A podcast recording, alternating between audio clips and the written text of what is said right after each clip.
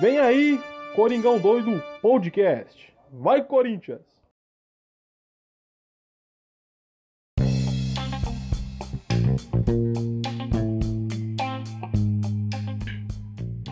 Fala fiel, beleza? Bem-vindo a mais um pós-jogo no Coringão Doido, episódio número 82, pós-jogo de Atlético Paranaense 1, Corinthians também 1, rodada da qual a gente poderia ter vencido e manter a briga ali na, pela, pela liderança.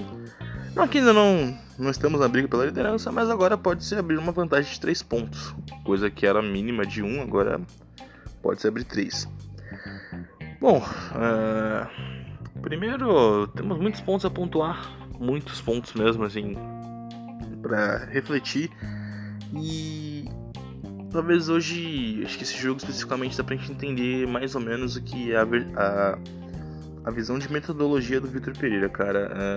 Uh, talvez a, a, grande barreira que ele tá tendo uh, e talvez não é nem tanto culpa dele, uh, muito acho que talvez é emocional dos jogadores uh, no ponto psicológico. Que, cara, é primordial você se manter centrado, se manter focado em grandes jogos. E, e até abre um precedente de como esse time vai se comportar em mata-matas, né, cara? Principalmente um, um, jogo importante de Libertadores contra o Boca Juniors, contra o Boca, o Boca Juniors que já enfrentou.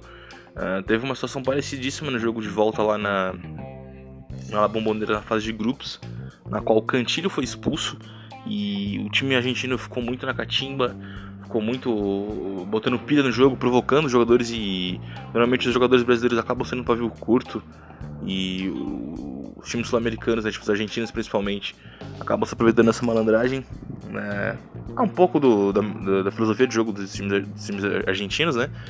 E aí você fica pensando, como que esses caras, principalmente os jogadores mais jovens, vão se comportar psicologicamente em situações dessas, porque uh, vão acontecer, ainda mais em Libertadores contra times argentinos a chance disso acontecer é enorme. Então, é, se não tiver foco, não tiver paciência, é complicado, muito complicado mesmo. E isso mostra uh, que a partir do momento que teve essa, essa, esse problema no jogo, o Corinthians, como um todo, se, se desequilibrou mentalmente e acabou tendo pequenos insights ali de situações uh, bem ruins e, e questão de foco e de atenção. Cara, o time do Atlético Paranaense é um time que ele vem tendo um, um, sistema de trabalho já construído há alguns anos e não é surpresa que é um time que vem figurando aí na, nas competições, vem uh, dando trabalho, uh, principalmente agora com o Felipão no comando, que é um técnico experiente, por mais que acho que muita gente não, hoje não dê tanta credibilidade ao Felipão, mas é um cara que tem um histórico muito grande dentro do futebol brasileiro. E ainda mais agora num time que não tem tanta obrigação, tanta pressão assim de, de, de vencer coisas ou não questão de vencer, mas ser totalmente um protagonista. Um time que aos poucos está começando a ter esse desenvolvimento de, de relevância né, no, no, país e principalmente né, internacionalmente. é um time único brasileiro a ter duas sul-americanas, né? até hoje. Então é um time do qual ele está começando a, a, a, figurar como protagonista agora no show brasileiro, né? No cenário nacional. Então é um time que tem um, um, time já, um elenco já de, com, com, uma certa rodagem, uma, uma certa forma de jogar. E principalmente acima de tudo, é um time que, contando seus domínios, acaba se impondo bastante. Mas o Corinthians tem ampla, ampla vantagem lá. E já fazem que pelo menos uns 4 anos, 3 anos mais ou menos, que a gente não sabe o que é perder para os caras. Tanto São Paulo quanto, quanto Curitiba. E. E bom, o que acontece é que o esperado aconteceu, né? No início do jogo, o time do Atlético fez uma, uma pressão muito forte nos primeiros minutos ali, tanto que, cara, em menos de dois minutos já tinham quatro escanteios. E o Corinthians estava tentando sair para jogar, então o domínio de posse de bola. Uh, um, ponto crucial de dificuldade do Corinthians nesse jogo foi a troca de passes, muitos passes errados, principalmente no setor defensivo. E cara, com 3 minutos já tinham 3 finalizações do Atlético. Uma bola que o William ali, que o Pablo saiu na frente do, do Cássio, e o Cássio defesa em puro reflexo. E poderia ter aberto o placar logo no início que custaria muito o estilo de jogo do Corinthians e comprometeria muito. Uh, e é complicado. Mas demos a sorte de, cara, suportar bem essa pressão inicial de 5 minutos. E aos 5 minutos, precisamente, fizemos um golaço de falta com o Roger Guedes. E o time entrou com um sistema até uma rodagem boa. Acho que o único ponto negativo foi o fato de colocar o Mantuan pela direita novamente. Algo que eu já venho criticando aqui, venho falando muito para vocês, que você mata muito jogador desse nível de qualidade que é, é, importante do meio pra frente. Cara, na, na, ponta direita, ou ele coloca o Mantuan ou ele coloca o Watson. É, porque. Ou até mesmo, sei lá, quer colocar os dois, deixa o, o Mantuan na direita, arrasta o Watson pro meio, porque ele é um bom jogador com. com repertório para criação. E os dois garotos estão vivendo uma boa fase. Só que você sacrificar um e manter o outro, tipo, é complicado. Tanto que esse jogo, o Mantuan, ele até que saiu bem, ele marcou bem, teve ali um. Claro, tudo na improvisação. O jogador que até acaba cumprindo algumas funções até a mais do que é necessário. Mas o Watson foi um cara totalmente apagado no jogo, então. Nesse ponto, seria uma situação de colocar um ali, poderia ser o Mantuan no lugar do Watson, e manter o Rafael Ramos à direita, que é um jogador que já uh, tem um certo controle da posição, um jogador que vem entregando gradativamente boas atuações na última partida, principalmente dentro de casa. Foi um cara que fez assistência, um cara que foi muito participativo.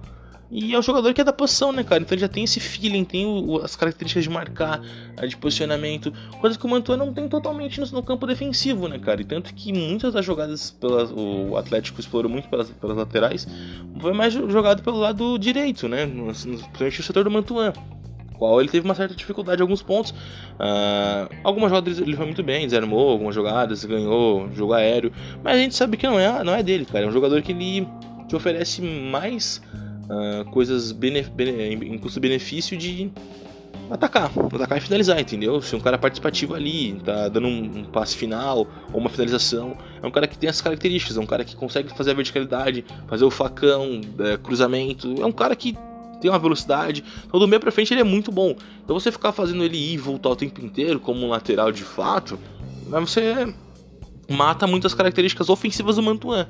Pra ele poder focar num, num, ponto do qual ele não é, não é muito muito especialista. E aí é meio complicado, mas enfim, eu não entendi o porquê esse ponto. Acho que o único erro na escalação do Victor foi esse, esse fator aí de improvisar o Mantua novamente como lateral direito. Então ele trocou o time com o Cássio, na linha de quatro, o Mantuan, uh, Gil e Raul Gustavo. Na, na lateral esquerda, Lucas Piton. Meio de campo, Duqueiroz, Juliano. Uh, é, o Duqueiroz e Juliano. Uh, e na frente, ele entrou com, com o Watson, o Roger Guedes e o William. E cara, legal que o Roger Guedes não ficou como uma referência fixa acabou saindo bastante, ele e o William Reves, é, é, se movimentando muito bem. Não só eles dois, o time mesmo, quando algumas subidas que o Mantuan deu, uh, acabou fazendo uma, uma rodagem ali de movimentação de transição. E isso é muito bom, porque como você não tem um jogador fixo como referência, então todo mundo acaba transitando ali, a troca de passes acaba tendo uh, mais triangulações, principalmente com o Juliano, é um jogador que tem essa característica de aproximar as linhas e, e, e fazer a triangulação, dar os passes mais em verticalidade, passes mais centrais. Uh, na verdade, e o Cantilho, faltou o Cantilho na, na, formação, né? O Cantilho no meio também, na volância ali, então os volantes foi o do Queiroz e o do Cantilho, o Cantilho como segundo volante, do como primeiro, uh, e, e, na frente no meio de campo armando mais o jogo o Juliano. Então, acho que esses jogadores com, com esse tipo de qualidade, principalmente o Cantilho com bolas alçadas, um cara com bolas mais verticais, uh, é um cara. o Vitor apostou muito no, no, na questão da movimentação, né? E aí o time se movimentou muito bem. O Roger também estava sendo muito participativo. A hora caindo pela esquerda, voltando ao meio, é, fazendo presença diária. E, e o, o, William também, cara, fenomenal ali caindo pela ponta também, indo pelo meio. Adson tentando fazer essa figura de vir pelo meio, mais ou menos o que eles estavam fazendo no jogo contra o Juventude. Mas o Edson foi um cara mais apagado do time no primeiro tempo, para ser bem sincero. O Lucas fazendo bem o corredor, apoiando muito o, o William. Então, cara, como um todo, a estratégia do Vitor funcionou bem no primeiro tempo.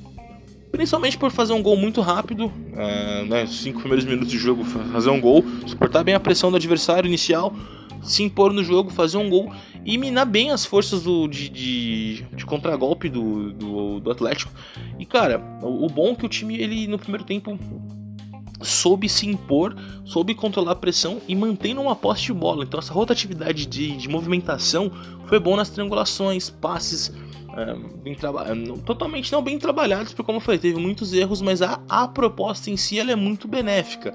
Isso, isso bem ensaiado, isso bem focado, acaba funcionando muito bem. Tanto que o primeiro tempo o Corinthians teve 62% de posse de bola. Então assim, foi, cara, maestral essa, essa, essa proposta e a movimentação estava muito boa. E o Corinthians ali poderia ter tido um pouco mais de, de, tranquilidade, um pouco mais de assertividade, né? Porque foi o, o fator predominante para custar alguns pontos no primeiro tempo, para não ser um, um, primeiro tempo 100%, mas soube segurar, dar ritmo ao jogo com trocas de passe e movimentação. E isso, cara, eu gostei muito de ver. Agora, segundo tempo, é, ele viu que de fato o lado direito estava sendo muito comprometido, tirou o Watson, avançou o Mantuan, colocou o Rafael Ramos. Cara, aí o segundo tempo o Corinthians até começou ainda a manter aquela dinâmica, só que o Felipão também começou a mexer no time, colocou uns garotos da base do Atlético lá, principalmente o Vitor Roque, que é um jogador muito bom, 17 anos, e foi um cara que ele, meu, deu uma panorâmica diferente total no jogo, a ponto de uh, bola na trave, cara, infernizar muito a zaga você vê o quanto o Gil em alguns momentos está muito atrasado no tempo de bola, principalmente o tempo de bola aérea. É, é, muito pela idade também, né, cara? A gente sabe que o Gil já não é aquele mesmo jogador de anos atrás que consagrou como um, um ídolo e ainda é um ídolo dentro do clube. E aí, cara, uh, o Vitor começou a fazer as mudanças. Tirou o, o Juliano, colocou o Renato Augusto. Tirou o Cantilho, colocou o Rony. Aí, meus amigos, chega no grande ponto do Rony, rapaziada. Cara, uh, o Rony ficou apenas 5 minutos dentro de campo. Teve uma pequena falta no Mantuan, que o juiz ele aparentemente marcou, mas não aplicou um cartão. Lembrando que o árbitro era o Leandro Voaden, né, rapaziada? E o Voaden, como eu digo, ele tem uma característica positiva e negativa na mesma, no mesmo adjetivo. Ele é um, um, um juiz que deixa o jogo correr. Isso é bom, porque não fica marcando tantas faltas e também não fica muito nessa ludibriação de algum jogador de querer cavar faltas e tal, porque isso acaba perdendo um pouco a qualidade do jogo. O lado negativo é também porque ele deixa o jogo correr. Ou seja, tem muitas coisas que ele não marca pelo critério do tipo segue o jogo. Então, muitos lances ele, sei lá, não aplica um cartão, ou quando marca uma falta, sei lá. É, os critérios do Voaden são bizarros. Então, acho que é um árbitro que ele. A, a, sua característica de virtude é uma faca de dois gumes. Basicamente é isso. É um cara que ele deixou correr, é positivo, mas também tem esse lado negativo que não marca muitas coisas que devem ser mar marcadas. E cara, aí o Mantua sofreu uma falta, tentando puxar um contra-ataque. Ele marcou a falta, se não estiver equivocado, mas ele não deu um cartão. E o Vitor Pereira já tava tá ficando maluco nesse momento. O Vitor tipo, fez um questionamento do tipo, cara, critério, porque você não tá marcando quase nada, quando marca não tem cartão. Porque o Mantua sofreu uma, uma entrada de. um tapão no, no rosto, né? Uma, uma atravessada assim de, de, de, de tapa mesmo e tal. É, e aí, tipo, cara, é um, um, Não só pelo tapa, mas a forma da falta foi uma falta de. A, a, a parar um ataque promissor. E aí, cara, na regra isso é um cartão amarelo. E aí, cara, teve aquele bolinho todo de briga ali, porque os jogadores do, Atlético foram fazer um, um, uma pressão em cima do Mantuan, principalmente do juiz. Aí o, o Rony, cara, como eu costumo falar, o Rony é um, é um puto açougueiro. Ele entra, tecnicamente ele é muito limitado, sempre foi. Fez poucos jogos muito bons. Acho que o, o, melhor deles, acho que na estreia dele, que ele já entrou e fez um gol, mas por pura sorte, também aquele time limitado quando ele entrou, né? Ele ali seria um cara que teria um destaque por uma certa qualidade que ele tem. Cara, ele é um cara que ele é, ele é, é como posso dizer, ele é um cara que até tem um certo certo ímpeto para jogar, mas é um cara que, cara, ele bate demais, ele faz muitas faltas necessárias, é um cara que compromete muito o, o sistema de jogo. E eu, eu falo na, de uma forma carinhosa que o Rony é açougueiro, cara. É o famoso cada enxadado é uma minhoca. Porque, mano, é um cara que bate demais, é um cara que caça muita confusão, é um cara muito cabeça quente. E esse jogo, essa situação especificamente, mostrou. Ele, acho que o Hugo. Hugo Lopes, se não estiver enganado, o jogador do, Atlético, começaram a estranhar ali, mano, e foram pra um, um, um embate de cabeça ali, muito, muito estranho. E aí é legal que eles dois foram expulsos, pelo menos o Voaden nesse ponto teve pulso firme, justo também, né? Porque os dois causaram uma situação desnecessária ali e eles foram o foco principal disso aí.